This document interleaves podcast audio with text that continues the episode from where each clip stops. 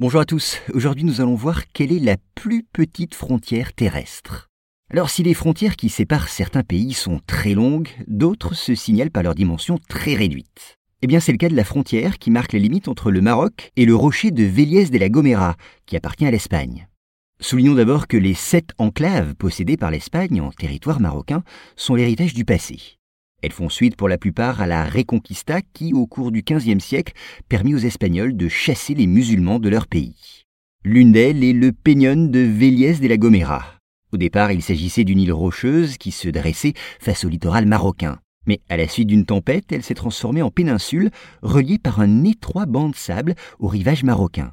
Aujourd'hui, cette ancienne forteresse est devenue une base militaire occupée par une garnison, et les bateaux espagnols ne pouvant y accoster, l'endroit n'est accessible que par hélicoptère.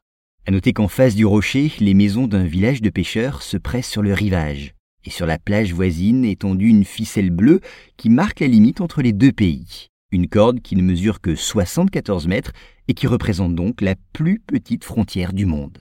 Petite mais très importante, et les militaires espagnols veillent à ce qu'elle ne soit pas franchie. À tel point que si cette minuscule frontière était violée, ils ne manqueraient sans doute pas de se servir de leurs armes, qui tirent toutefois des balles en caoutchouc. À noter qu'en 2012, les Espagnols avaient ainsi chassé un groupe de nationalistes marocains qui avaient envahi le rocher.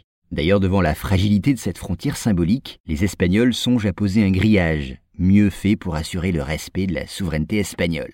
Mais même si la cohabitation entre Espagnols et Marocains est plutôt pacifique, ce projet ne fait pas l'unanimité parmi les villageois. Pourquoi? Eh bien parce que cela rendrait la pêche à proximité du rocher encore plus difficile.